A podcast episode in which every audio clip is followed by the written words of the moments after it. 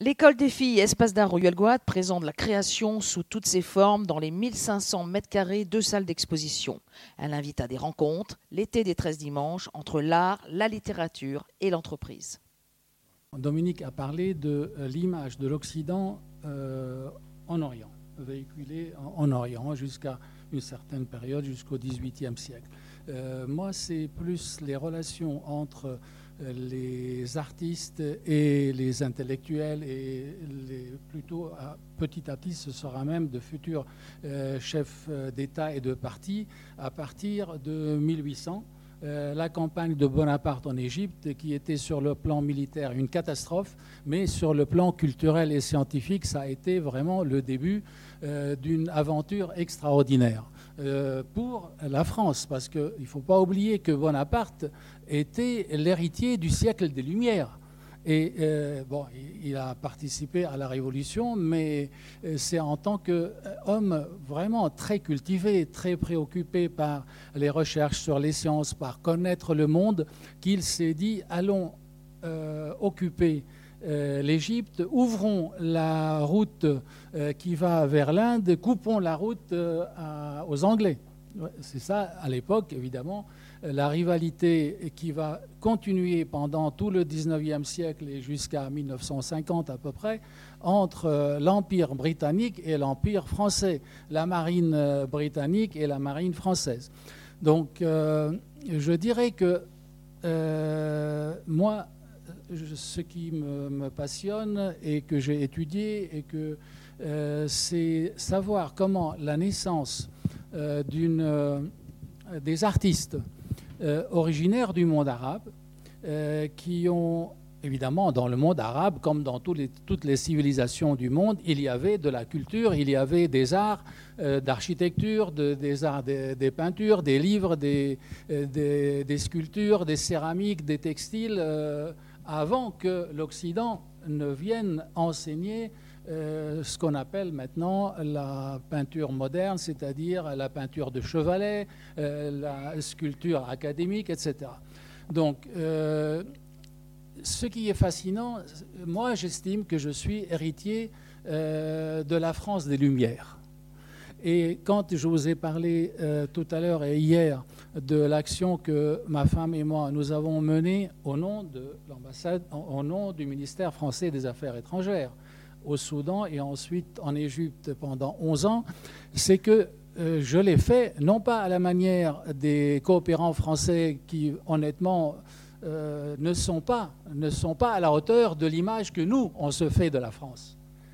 Et quand vous avez des euh, hommes politiques, des révolutionnaires, des hommes d'État, des penseurs, des écrivains qui, au XIXe siècle, ont projeté l'avenir de leur pays à travers le monde, ce n'est pas, pas, uniquement le monde arabe, mais même au-delà, vers l'Extrême-Orient, vers l'Amérique latine, vers toute l'Europe, ils avaient en tête ces idéaux de la République française. Et ils voulaient construire des pays euh, avec une administration, avec euh, une armée, mais aussi avec des universités, avec des institutions, avec des arts, des cultures euh, qui soient un peu universalistes. C'est là où, pour moi, je suis français à 100% si la France est universaliste. Et bon, ma femme est là, elle, elle déteste deux choses. Le marché de l'art. Elle n'a jamais voulu travailler avec moi dans ma galerie depuis 31 ans, mais elle est issue d'une famille, j'en parlerai tout à l'heure, tout à fait euh, compétente dans le domaine de l'art et elle est amoureuse de tout ça, mais on le fait ensemble à l'extérieur. Et d'autre part, elle n'aime pas parler en public. Donc, voilà. Mais c'est une femme vraiment admirable qui m'a soutenu depuis 42 ans euh, et qui, euh, si elle n'était pas là, si elle n'avait pas été là au moment où moi j'ai été prof d'université, euh, je suis né au Liban en 1945. Euh, toute ma vie a été au Liban. J'ai fait mes études, mon bac français et libanais, la licence française et libanaise dans une université française de Beyrouth. Et bon, j'étais motivé vraiment à mort. Je voulais continuer mes études, devenir un prof aussi capable que le prof français qui était là, qui était en train de m'enseigner. Je dis, moi, je veux devenir un grand prof. Pourquoi pas? En rappelant tes origines, que tu viens d'une famille analphabète euh, euh, et que sur six enfants, tu es le seul à avoir accroché comme ça aux études. Après. Euh, mon père était analphabète parce qu'il était, il était orphelin de père et de mère à cause de la grande famine qui a sévi, sévi dans tout le Levant entre 1915 et 1917, du fait évidemment de la guerre entre la flotte française et anglaise, et en face, il y avait les Ottomans. Donc, le pays, les pays étaient encerclés, il n'y avait pas moyen de se nourrir, pas moyen, malgré les maladies, malgré la sécheresse et tout le reste. Donc, mon père était effectivement totalement illettré, il, a dû travailler pour euh, vivre à l'âge de 7 ans, alors que ma mère, elle, elle a été élevée dans, un monastère de religieuse et elle était très très cultivée et c'est grâce à elle qui, m'a poussé, qui, euh, était là. Euh, elle adorait la lecture. Et euh, donc moi, j'ai hérité de cet aspect-là et j'ai continué mes études et j'ai travaillé vraiment à fond, à fond. Donc j'ai obtenu une bourse pour préparer un doctorat en France. Donc j'ai fait mon doctorat en France et j'ai terminé en septembre 74. Et à l'époque, jamais, ni moi ni d'autres de mes camarades euh, diplômés libanais, je pense, nous n'avons pensé à rester en France, ni à demander la nationalité, ni à travailler ici. On était très bien euh, au Liban. Et le Liban, c'était vraiment la perle de tout le Proche-Orient. Et tous les intellectuels, les artistes, les hommes politiques d'opposition se réfugiaient au Liban pour publier leurs livres, pour faire euh, des choses, y compris les artistes parisiens. Je dis parisiens parce que je n'aime pas dire français. Pourquoi? Parce que pour moi, Picasso est un Parisien. Pour moi, euh, Max Ernst, il est venu au Liban. Euh, comme aussi d'autres qu'on appelle français, comme euh, Mathieu et d'autres artistes, le Liban était jusqu'en 1945-50 très accueillant pour toute cette culture. Et, ces artistes-là allaient travailler et exposer sur place et ils revenaient en France.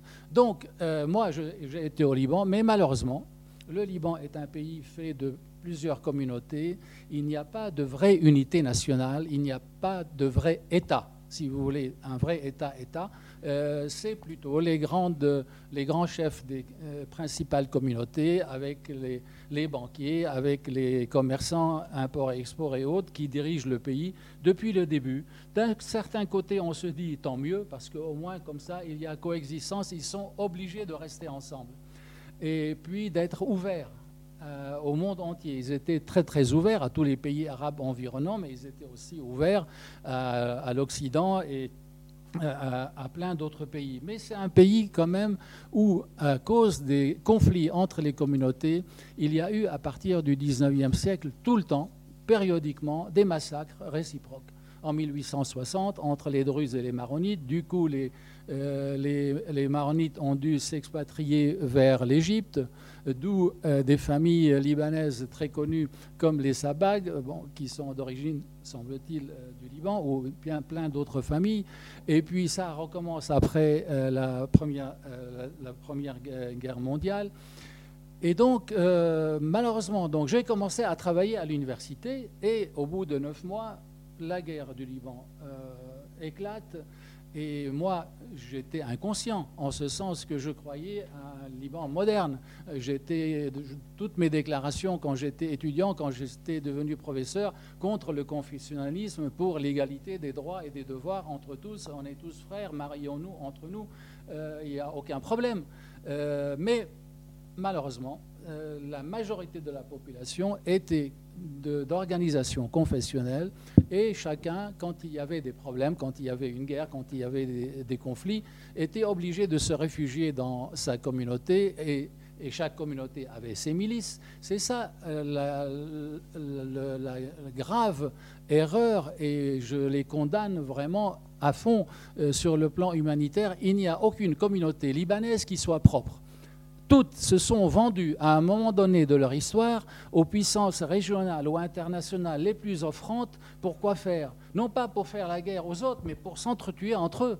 Parce que chaque communauté représentait un pays étranger, un pays euh, de la région euh, qui était en conflit les uns avec les autres. Bref, malheureusement, j'ai été enlevé. J'ai réussi par la négociation à me libérer tout seul c'est vraiment un miracle, bon, après coup. Mais aussi, une semaine plus tard, euh, malgré la dépression, j'ai été blessé par des, éclats d'obus de mortier. Et là, bon, j'ai été opéré et je suis parti, je ne suis plus revenu parce que c'est un pays qui est traumatisant. il y a des gens qui ont connu la guerre, mais qui reviennent chaque année et, et qui n'ont pas été affectés autant que moi. Mais moi, je ne pouvais pas. J'avais des cauchemars toutes les nuits pendant un an. Euh, j'ai suivi une psychanalyse, j'ai été libéré de ces cauchemars, euh, mais euh, je porte en moi évidemment le Liban dans ses aspects les plus positifs de l'enfance, de la jeunesse, des paysages, des gens, etc. Et là, dans un entretien que j'ai donné à une revue libanaise, j'ai raconté comment on en parla par rapport à mes relations avec l'art. J'étais étudiant à l'Université française de Beyrouth euh, de 67 à 71 et Shafik Aboud, un grand peintre libanais qui est venu à Paris en 1947 et qui a vécu toute sa vie ici, entre ici et le Liban. Et en 1969, il avait organisé dans une très belle galerie euh, libanaise, euh, il avait organisé une exposition La fille lumière, et moi, j'étais étudiant, j'ai été voir cette exposition. C'est vraiment peut-être pour moi le premier coup de foudre que j'ai eu euh, en matière euh, d'art euh, moderne et contemporain. Mais je n'avais pas le moindre argent pour acheter un petit bout de gravure, rien du tout. Mais ça m'a resté vraiment ancré en moi.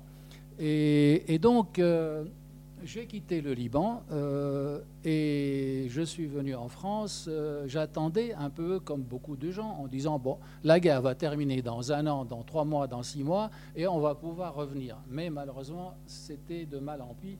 Et j'ai fini par demander la nationalité française. Et euh, des amis au ministère français des Affaires étrangères m'ont dit Mais qu'est-ce que tu fais ici à Aix-en-Provence? On a besoin de toi, on va t'envoyer en Orient. Il voulait m'envoyer à Damas. J'ai dit surtout pas. Euh, en Jordanie, pas question, parce que la France voulait développer les relations avec la Jordanie. Il ne resterait qu'un seul poste, c'était à Khartoum, au, Soudan. Euh, un pays sur le plan vraiment euh, sanitaire très très très difficile. Ma, femme, elle a attrapé le paludisme, mais c'est un pays passionnant. Il était sur, la carte, c'est marqué quoi pour le ah, C'était un climat débilitant.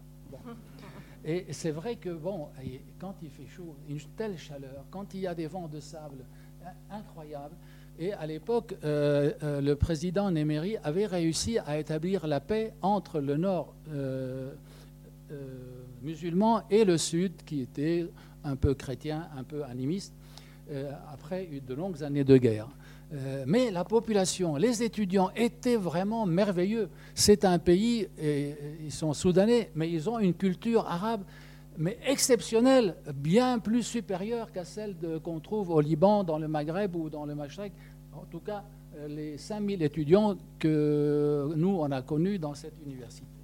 Donc, on a travaillé pendant deux ans, puis on a continué pendant euh, deux autres années. On est resté quatre ans au Soudan parce que je voulais qu'on soit nommé en Égypte. Et il y avait des choses à faire en Égypte. Rapidement, pour ne pas euh, vous ennuyer, donc euh, nous avons été euh, nommés, ma femme et moi, en Égypte. Et je me suis occupé, toujours, j'étais prof à l'université, mais je me suis occupé de faire connaître les écrivains égyptiens très très connus, très importants dans le monde arabe en France. Donc nous avons fait en sorte pour qu'il soit publié en France. Et l'un d'entre eux, c'est Naguib Mahfouz. Il a obtenu le prix Nobel de littérature, le premier euh, écrivain du monde arabe à avoir le prix Nobel. Et puis, bon, d'autres écrivains aussi. Et c'est à ce moment-là que j'ai commencé à m'éveiller à l'art, à l'art euh, contemporain à l'époque, évidemment. Euh, et je, bon, évidemment, ma femme, elle, elle connaissait tout ça. Moi-même, quand j'étais en France, j'ai vu plein de musées, plein d'expositions, plein de trucs, mais ce n'est pas la même chose. Pour moi, j'ai découvert qu'au fil des années, mon approche de l'art, n'était, je n'étais satisfait que lorsque je voyais euh, plusieurs œuvres pendant une heure, deux heures, trois heures, et j'en achète une et je l'amène chez moi, je regarde, est-ce que je peux entrer dans l'univers de cet artiste? Euh, ou pas Et c'est comme ça que de fil en aiguille, nous avons commencé à constituer une petite collection. Euh, à l'époque, c'était uniquement les artistes égyptiens que nous avons achetés en Égypte. Certains vivants.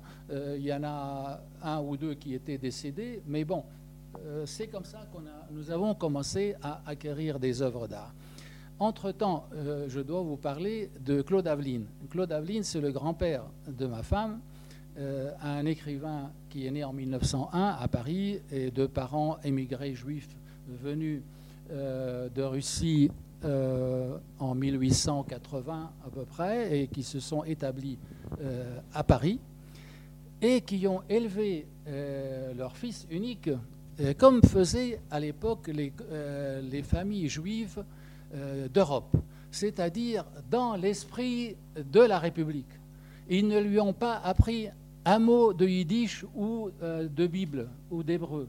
Euh, mais par contre, un Français extraordinaire. Il a été le secrétaire d'Anatole France. Il avait 17 ans et euh, tant que Anatole France était vivant, euh, Claude Aveline était son secrétaire. Et, donc c'était un homme que moi, je, ne l'ai connu qu'à partir de 1976, je crois, 77. C'était au moment où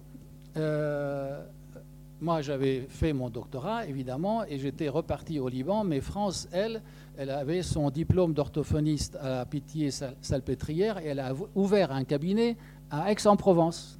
Euh, elle, elle habitait au premier étage d'un immeuble et moi j'habitais au deuxième étage d'un immeuble et moi j'habitais au premier. C'est comme ça qu'on s'est connus. et, donc, euh, je, je reviens.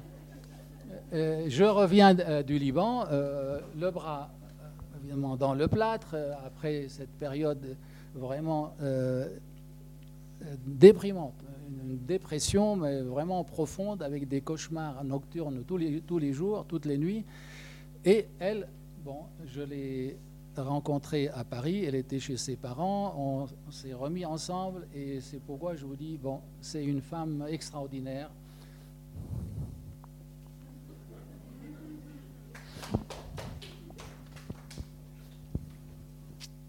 j'ai eu le sentiment que ce soit elle ou sa famille ou euh, euh, Paris, ils m'ont adopté. Et moi, à mon tour, je les ai adoptés. Et, mais ça a mis quand même 40 euh, ans. Et, donc, on est partis ensemble pendant 11 ans à l'étranger. nous commencions à acheter ensemble en Égypte quelques œuvres d'art selon nos moyens.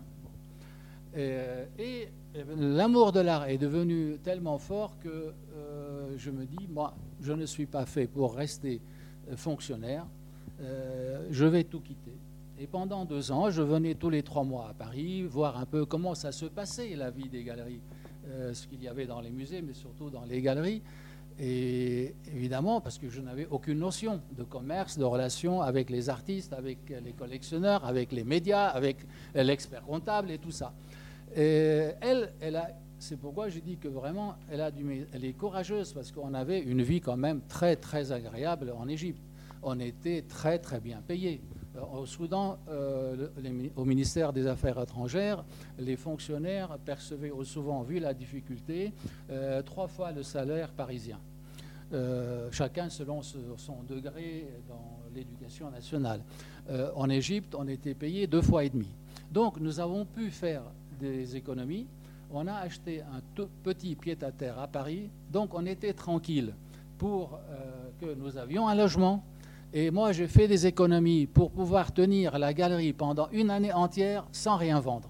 Je dis au moins, euh, j'ai envie de faire ça, à la fois ouvrir une galerie d'art, une maison d'édition pour publier des livres d'artistes, et, euh, et on s'est lancé. Et on s'est lancé et on a eu la chance extraordinaire parce qu'en 1987, il y avait eu le crash boursier, ce qui fait que euh, des centaines et des milliers de Français qui avaient mis leur argent en bourse se sont reportés à partir de 1988 euh, sur le marché de l'art. Et M. Leburg est là, il est témoin. C'est un, grand, un grand de la profession sur le plan du critique d'art, de l'organisation de vente aux enchères, de, faire des, euh, les catalogues raisonnés des artistes. Et, donc, je ne sais pas si je le dis tout à l'heure, je salue la présence évidemment de la famille de Shafik Aboud ici présente et ça m'a vraiment touché. Ça m'a vraiment touché que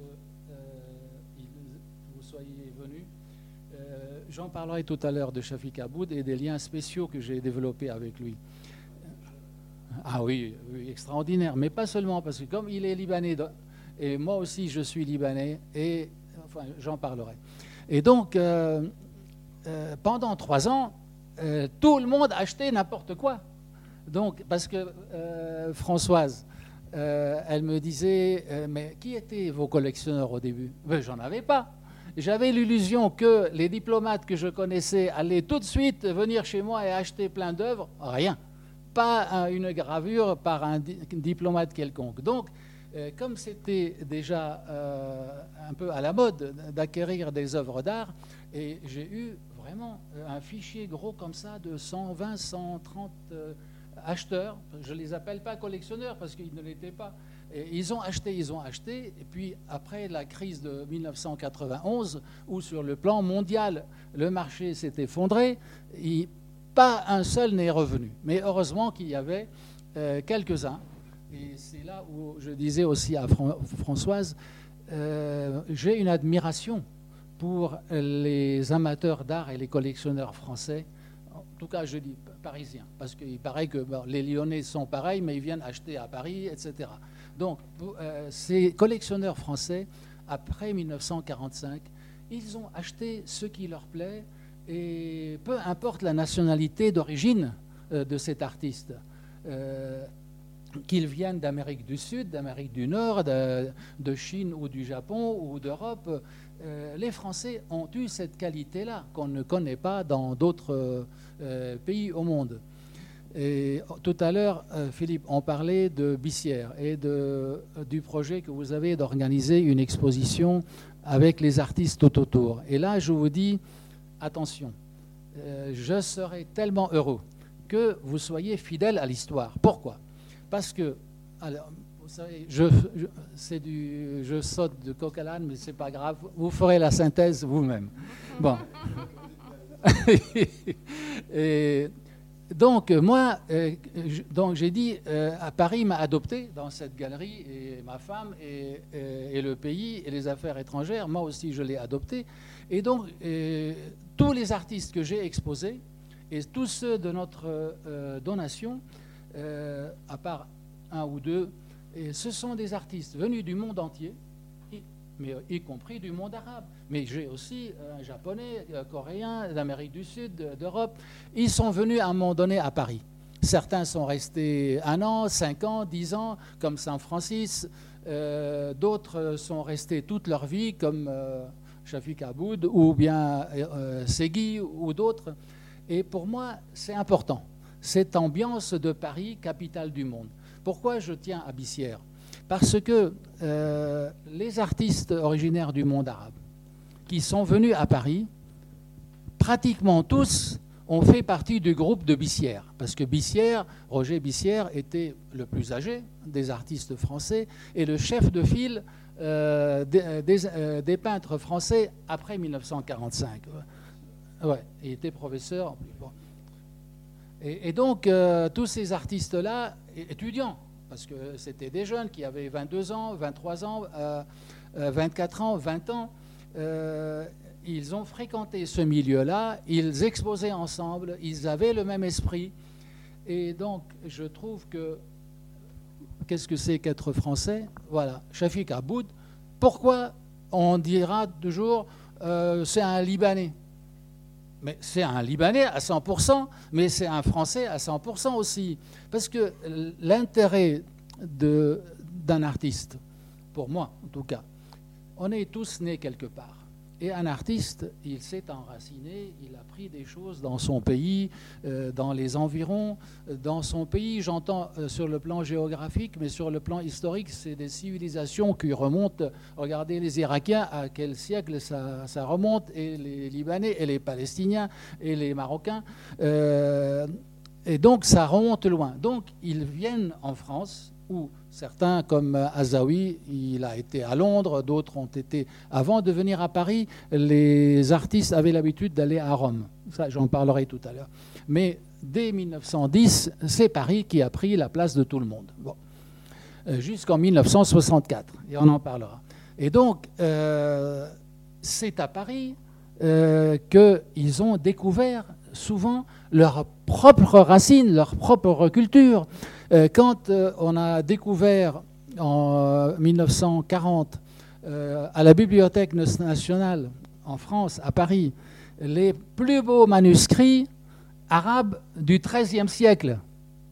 Alors certains disent Ah, vous savez, l'islam, c'est interdit, machin. Ils font des thèses à n'en plus finir qu'ils soient, euh, arabes, musulmans, ou qu'ils soient chrétiens, ou qu'ils soient euh, occidentaux, orientalistes, ils disent euh, la figuration est interdite dans l'islam, point barre, il n'y a pas d'art dans l'islam. Bon, d'une part, je dirais, le monde arabe, ce n'est pas l'islam. Le monde arabe, pour nous, est un concept géographique. C'est l'ensemble de la géographie des pays arabes qui font partie de la Ligue arabe formée après 1945 et il y a des pays où il y a des musulmans, il y a des pays où il y a des juifs, des chrétiens, des, euh, et différentes communautés islamiques ou, chrétiennes euh, ou juives. Et euh, c'est cette communauté-là, géographique, historique, linguistique, parce que souvent les juifs d'Algérie ou du Maroc ou d'ailleurs, ils parlaient, à l'époque, ils parlaient l'arabe ils avaient leur langue, évidemment, et leurs manuscrits, leur euh, religion, leur truc. Mais il y avait euh, une langue commune qui était l'arabe. Ils se débrouillaient sans problème. Tout à l'heure, on parlait de l'Andalousie. Imaginez à l'époque, justement, de Averroès et cette euh, floraison de poésie, de science, de médecine, d'architecture, de beauté extraordinaire, mais faite par les, euh, Arabes euh, euh, musulmans, chrétiens, juifs. Bah, c'est ma conception, je veux dire, de l'identité du monde arabe. Elle est diverse. Et j'ajouterai quelque chose, c'est une réponse que j'ai faite en 2011 lorsque j'avais fait à l'Institut du monde arabe une rétrospective consacrée à Shafiq Aboud, que je lui avais promise avant sa mort. Euh, il y avait une table ronde et un artiste marocain, il dit, mais moi, qu'est-ce que je suis? Je suis juif de la communauté euh, du Mar euh, marocaine. je dis, écoutez, depuis quand, dans un pays arabe, on va dire un tel il est juif, un tel il est chrétien, un tel il n'est pas de tel, ceci ou cela. Vous êtes à 100%, vous avez le droit d'être marocain autant qu'un chrétien. Et pourquoi ne pas le dire? On, est, a le droit d'être un croyant. Euh, voyez, c'est ça où parfois il y a euh, une absurdité de dire euh, que dans l'islam, je dis même l'islam, l'islam, le monde où il n'y a que des 100% de musulmans, il n'y en a pas. Mais imaginez un pays qui, à tel siècle, il n'y avait que des musulmans. il leur été interdit de faire de, de, la figuration ou de la peinture. Bon, alors là, la réponse est vraiment simple. Euh, dans la religion musulmane, même dans le Coran, il est interdit de faire des représentations humaines euh, dans les lieux de culte, dans les manuscrits religieux. En dehors de ça, il y a eu des milliers de fresques de représentations, de figurations d'hommes, de femmes euh, de tout ce qu'on veut euh, dans les manuscrits littéraires, dans les manuscrits euh, scientifiques, etc. et puis, c'est pourquoi je dis que même si c'était interdit dans l'islam, imaginez un écrivain ou un artiste ou quelqu'un qui, et pourquoi pas, il peut désobéir et faire ce qu'il veut. Et la preuve, euh, euh, on parle pas assez souvent, euh, il, y a des, il y a plein, plein, plein de, poètes et, qui allaient euh, toutes les nuits à Bagdad dans les tavernes. Ils buvaient du vin, ils forniquaient, ils faisaient ce qu'ils voulaient. C'est quoi l'adresse? Et, et, puis, évidemment, la police euh, du calife, tout ça, ils étaient au courant. Mais ils avaient un tel respect pour la valeur poétique de euh, Abu Nawas ou d'autres, euh, tel ou tel personnage, que quand une civilisation est épanouie, elle n'a pas besoin d'être vraiment comme ça réactionnaire et vivre comme actuellement toutes ces tendances qui interdisent tout. Euh, on ne peut pas boire, manger comme on veut, euh, il faut suivre telle règle et telle et telle autre. Mais quand une civilisation est vraiment dans le creux, évidemment, ce sont les, euh, les idéologues, les hommes religieux, la morale réactionnaire qui, qui triomphe. Donc, pour revenir à, Paris de 45, tous ces artistes-là sont venus et dans notre donation, parce que notre donation, nous avons fait à l'Institut du monde arabe un ensemble, euh, toutes les œuvres sont répertoriées dans ce catalogue. Toutes ne sont pas illustrées, mais toutes sont répertoriées. 1300 œuvres qui sont le travail que nous avons fait, euh, ou la passion que nous avons entretenue depuis bientôt 40 ans, à partir d'Égypte jusqu'à présent. Et en plus de ces 1300 œuvres, nous avons créé un fonds de dotation. Euh, c'est marqué là dedans quelles sont ses fonctions. Donc nous continuons les acquisitions. J'ai été tellement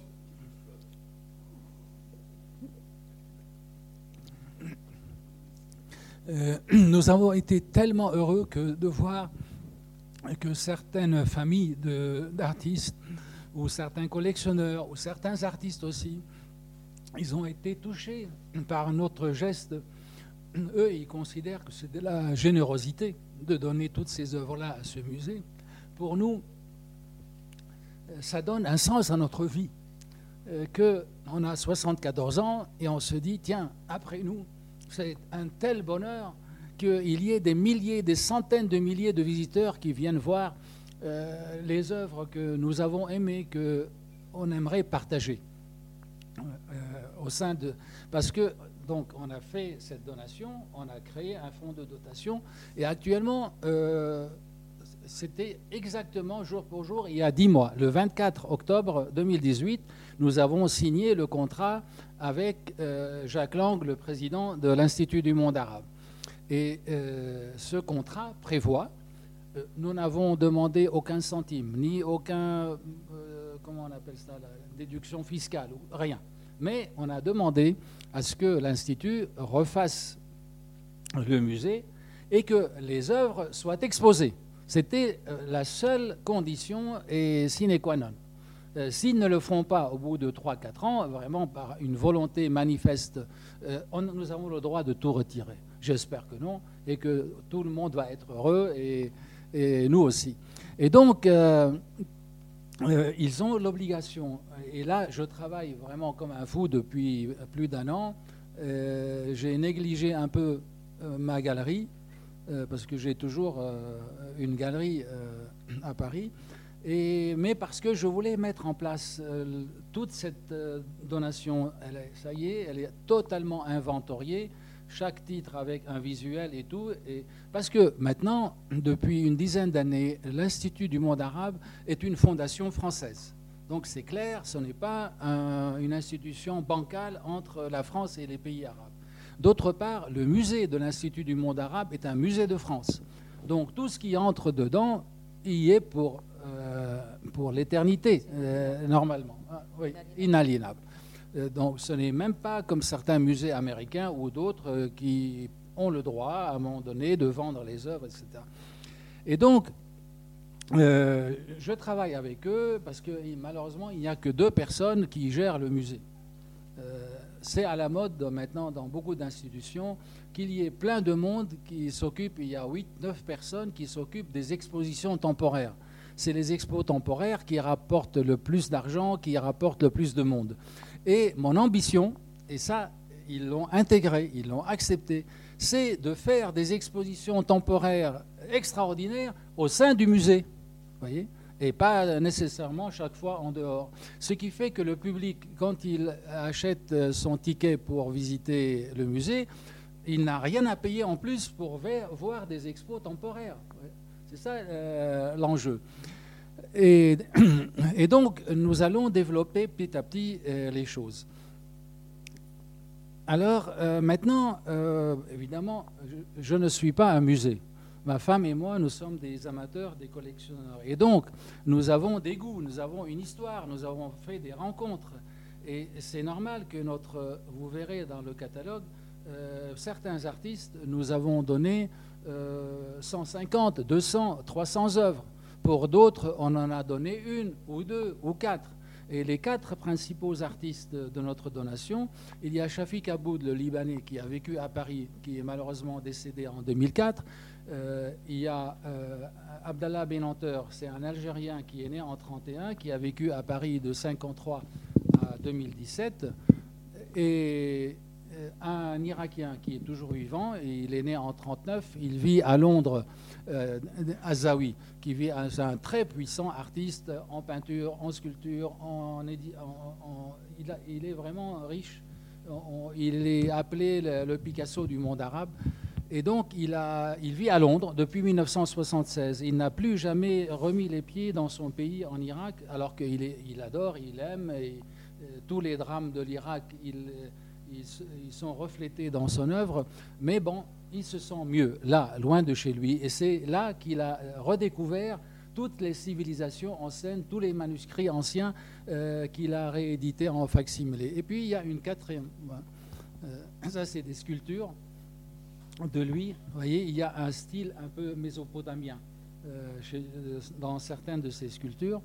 Et vous avez aussi une grande écrivaine et peintre euh, euh, libanaise et américaine, Etel Adnan. Euh, elle a 94 ans et on l'a redécouverte il y a juste 7 ans. elle rigole, elle est, c'est une femme vraiment merveilleuse, généreuse, pas, pas prétentieuse. Elle dit ben, mieux vaut tard que jamais. Et elle ne sait plus quoi faire de son argent parce que les, les, galeries qui ont des centaines de millions, ils ont dit non, non, non, vous, parce qu'elle est chez moi toujours, mais ça fait 30 ans. Et moi, un tableau de chez elle, c'était à 4000 euros au maximum. C'est des petits tableaux. Euh, avant, c'était même à 2000. Et bon, c'est vrai que je n'avais pas les moyens, je n'ai toujours pas les moyens de dire maintenant, c'est fini. Il n'y a plus de tableau à, 40, à 4000, c'est à 40 000. Et dans 5-6 ans, ce sera 400 000. C'est la pratique des galeries milliardaires. Euh, il y en a quelques-unes comme ça dans le monde. Et donc, mais euh, elle m'a dit, quand nous avons offert au musée de l'Institut la plus grande collection de cet artiste qui existe n'importe où au monde. Vous voyez, euh, on a elle est très connue pour ses leporello, ce sont des livres japonais euh, qui sont peints et manuscrits, euh, alors que les galeries actuelles ne, lui demandent que des huiles sur toile, toutes petites comme ça, à 50 000 euros. Euh, la pauvre, elle en avait marre. Elle a acheté un petit appartement là en Bretagne et tous les étés, le blackout, je ne veux plus peindre, c'est fini. Parce que ces galeries-là, ah, je vous fais une exposition à Paris, chez Lelon, euh, nous avons besoin de 40 peintures. Bon, ah, elle fait les 40 peintures. Ah, mais on a la galerie qui est à New York, bon, etc. Mais elle est, disons que euh, elle est bien, elle, elle, répond. Mais arrive un moment où il dit bon, ça suffit, moi je suis aussi écrivaine, je vais continuer mes textes, etc. Donc ça c'est euh, la quatrième artiste qui constitue le noyau, mais on en a plein d'autres avec des œuvres représentative de, euh, assez conséquente, si vous voulez.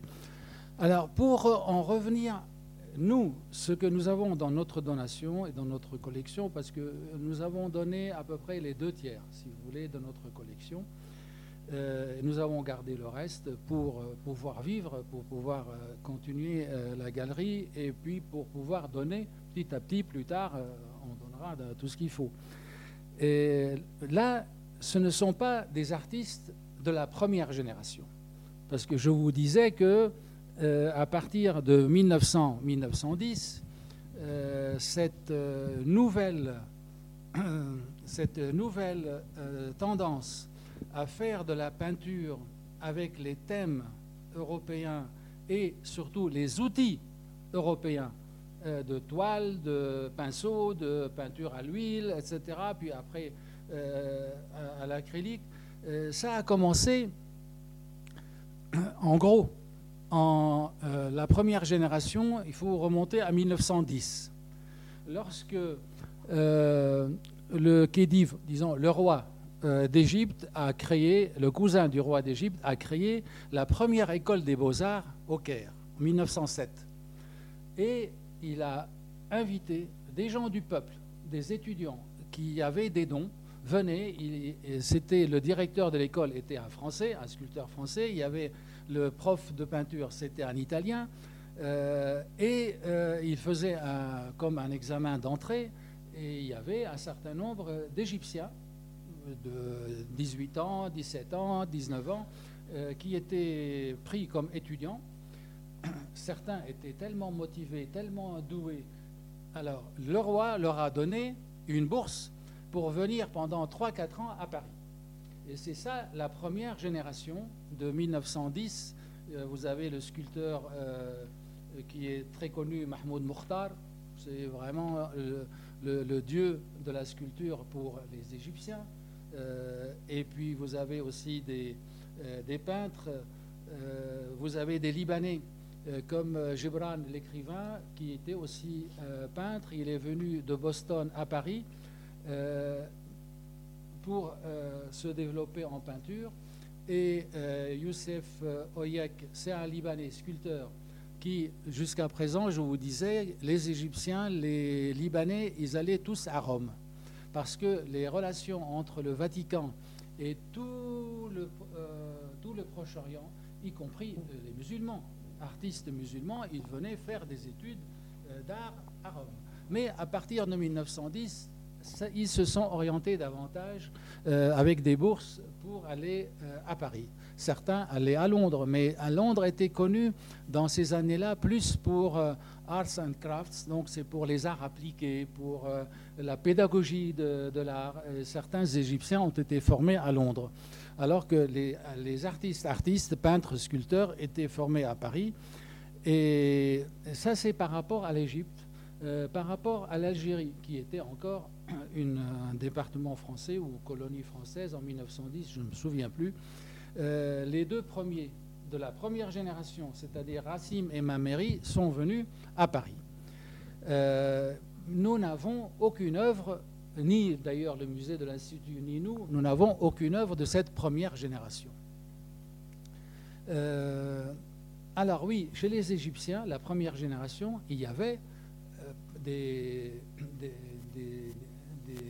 de futurs artistes qui n'avaient pas besoin du roi, qui n'avaient pas besoin de bourse. C'était des aristocrates, des familles de propriétaires terriens qui avaient euh, d'immenses fortunes. Et quand ils disaient à leur euh, père, je veux devenir peintre, il disait, pas question, commence par faire tes études de droit. Et tous, euh, tous les peintres, les premiers peintres, Mahmoud Saïd et les autres, ils, ils, ont commencé par faire leurs études de droit. Et Sabag, lui, il est venu à Paris pour continuer ses études de droit et, ils ont, je ne sais pas sa bague, mais Mahmoud Saïd, il a continué à être magistrat jusqu'à sa retraite, et, mais il peignait évidemment, c'était sa passion tout le temps, tout le temps, tout le temps. Donc nous n'avons aucun de ces artistes-là. Mais nous avons des artistes à partir de la deuxième, de la troisième et de la quatrième génération. Donc, euh, ceux que nous avons rencontrés et connus et achetés, même s'ils étaient décédés en Égypte, c'était la deuxième génération qui ont commencé à produire des œuvres à partir de 1940-45. Euh, la même chose pour les Libanais, pour... Euh, Parce qu'en fait, Claude vous a fait une introduction, et là, il va vraiment vous expliquer ce que c'est la curiosité des artistes orientaux pour le monde occidental, et l'influence et la production. Voilà. Donc, euh, on ferme à 19h, ne vous inquiétez pas. Excusez-moi. Non, non. Euh, oui, mais alors, vous voyez, le mouvement de ces artistes-là, euh, de cette première génération qui sont venus à Paris, ça ne les intéressait pas du tout, l'Occident parisien révolutionnaire en matière d'art. Picasso et le cubisme et le surréalisme et euh, l'abstraction euh, de Kandinsky, ça ne les intéressait pas. Ils, voyaient, mais ils disaient, pour notre population, même les populations lettrées euh, d'Égypte, du Liban, d'Algérie et de tous ces pays-là, on ne va pas sauter d'une civilisation des manuscrits, des choses du Moyen Âge attaquer tout de suite dans euh, l'abstraction, dans euh, l'abstraction, je veux dire vraiment euh, pure et dure, dans, dans le cubisme encore moins. Et c'est pourquoi leur idéal pour eux, c'était Monet, et ils allaient voir Monet à Giverny. Et l'un de ses plus grands disciples égyptiens, c'était, j'ai oublié son nom, c'était un Égyptien, c'était un impressionniste à la manière de Monet, mais qui faisait des, euh, avec la lumière d'Égypte, avec euh, euh, les éléments, les paysages, les personnages. C'était son monde à lui, hein, mais avec cette, ce style, si vous voulez, qui était plutôt celui des, derniers impressionnistes, parce que Monet en 1910, ce n'était pas le Monet de, des débuts. Et ils étaient, par exemple, Jobran Khalil Jobran, était, et puis Hoyek aussi, était euh, en adoration devant les peintures de Puvis de Chavannes. C'était un grand peintre symboliste. Peut-être que malheureusement, il n'est pas encore estimé à sa juste valeur, mais c'est un immense peintre. Et pourquoi? Parce qu'ici, euh, vous pouvez voir ses œuvres, évidemment, au Panthéon ou ailleurs. Euh, parce qu'il décorait euh, vraiment les les grandes places de la République. À Lyon, autant que je me souvienne, il y a une immense fresque. C'est la cage d'escalier du musée des Beaux-Arts de Lyon. Voilà. Et alors, Gibran, Khalil Gibran, c'est un poète et un écrivain libanais.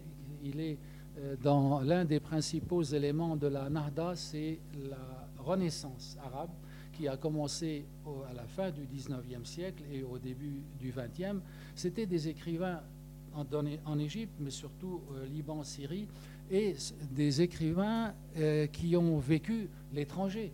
Parce que euh, lui, avec toute sa famille, et, sa mère et ses, frères et sœurs, ils ont émigré aux États-Unis en 1880, je pense, euh, vu les difficultés qu'il y avait à vivre au Liban et vu les massacres euh, des uns et par les autres. Et donc, euh, après coup, évidemment, il faut faire des études.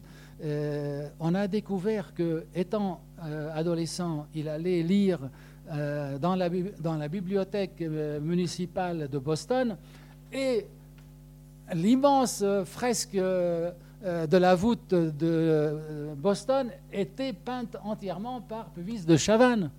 Euh, vous voyez l'extraordinaire relation dans la mémoire, si vous voulez, d'un artiste. Euh, L'Occident était déjà là avant qu'il ne vienne. voyez et puis, il y a pour euh, tous ces sculpteurs aussi venus du Proche-Orient et du monde arabe, Rodin était un dieu en tant que sculpture.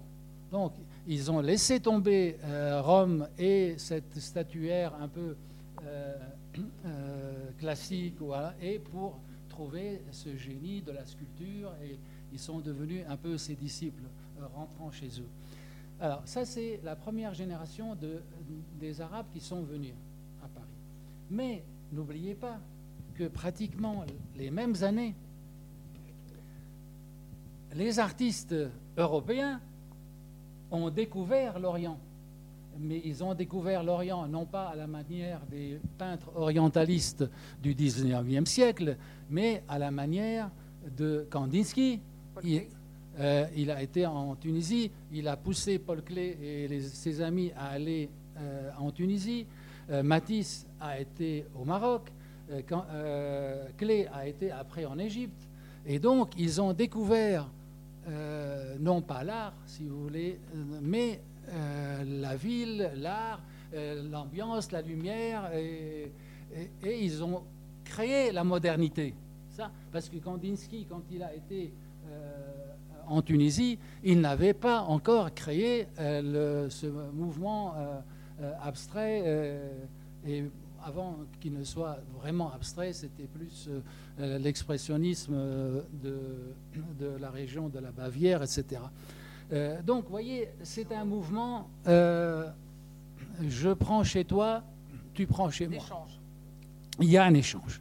Et c'est fondamental parce que les artistes de la deuxième génération qui sont venus après 1945, mais certains sont venus entre les 1900 et 1940, mais ils sont peu nombreux. Euh, mais après 1940, Paris était la capitale mondiale de l'art. Euh, il n'y avait pas que les artistes du monde arabe qui soient venus, c'était une minorité. Euh, les, les Américains du Nord, les GIs, parce qu'ils ont obtenu ce qu'on appelait à l'époque, après la Deuxième Guerre mondiale, ils ont obtenu une bourse, le GIs Bill. Donc 1200 artistes sont venus à Paris, 1200 artistes, mais aussi écrivains et musiciens, mais c'était principalement des artistes. D'autres ont été à Rome. Et c'est là, ils avaient une bourse extraordinaire. Les artistes français comme Manissier, comme euh, Bazaine et tous les autres, ils crevaient la dalle. Et alors que les Américains, ils allaient leur vendre des, vêtements, des trucs dans, le, dans les dépôts de, l'armée. Euh, euh, mais quand même, ils se sont fréquentés. Qu'ils soient français, qu'ils soient euh, chinois comme Zaouki, qu'ils soient venus du monde arabe ou, d'ailleurs, c'était vraiment un réseau extraordinaire à Paris. Et ça a continué comme ça. Euh, San Francis a dû partir au Japon au bout de dix ans, mais ses premières œuvres fabuleuses, extraordinaires, du vrai San Francis, c'était là. Euh, John Mitchell, elle est, restée toute sa vie. Ah oui, bien sûr. Et Riopel, euh, n'en parlons pas. Et c'est là qu'ils ont rencontré, évidemment, euh, Soulage. Ils sont devenus des amis, Alechinsky et d'autres artistes. Mais les artistes venus du monde arabe n'avaient pas, si vous voulez, le statut social. Leur pays n'avait pas le même niveau de, comment vous dire, de puissance culturelle, politique, militaire que les États-Unis ou même que la Chine, parce que Zawuki, quand il est arrivé à Paris en 1948, un fils de, de banquier,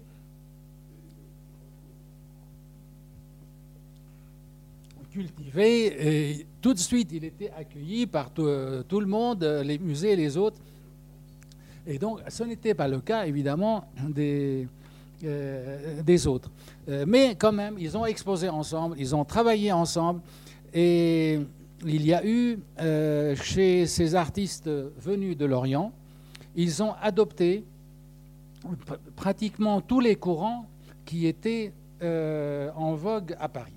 Il y avait la guerre vraiment entre l'abstraction géométrique et l'abstraction lyrique avec des, réunions, des assemblées, des discussions homériques, paraît-il. Ah, vraiment, euh, mais, tous ces artistes-là, orientaux, ils ont participé.